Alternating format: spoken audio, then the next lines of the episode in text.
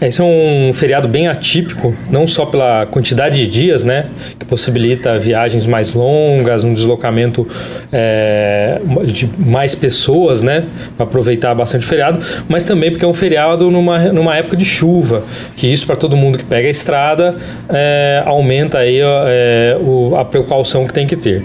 Então, a concessionária dentro dos 850 quilômetros, né, é, registrou nesse período aí de 14 a 20 de novembro é, são mais de 2.254 atendimentos. Esses atendimentos são desde veículos quebrados, acidentes, casos clínicos, como também obras e outras ocorrências aí que são do dia a dia da rodovia. É, o maior, é, principalmente até por características desses feriados, que é, muitas vezes veículos que não estão acostumados a pegar a estrada, que não tem a revisão é, adequada, não estão preparados, é, são mais de 911 é, panes mecânicas. Então, 40% desses atendimentos que nós fizemos nesse período de feriado são desde panes mecânicas, panes elétricas e veículos aí que precisaram de alguma assistência dos veículos, dos guinchos da concessionária.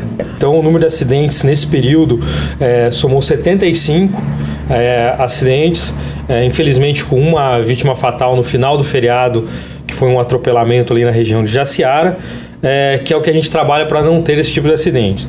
É, mas as nossas ambulâncias não só acidente, ela atende bastante caso clínico, que chama bastante atenção. São mais de 100 atendimentos aí, contando acidentes e pessoas que têm algum mal súbito, uma dor de cabeça é, ou até algum problema mais grave é, nesse feriado. É um, são números bem significativos de atendimento, principalmente pessoas que passam mal e têm o apoio da concessionária para dar esse atendimento.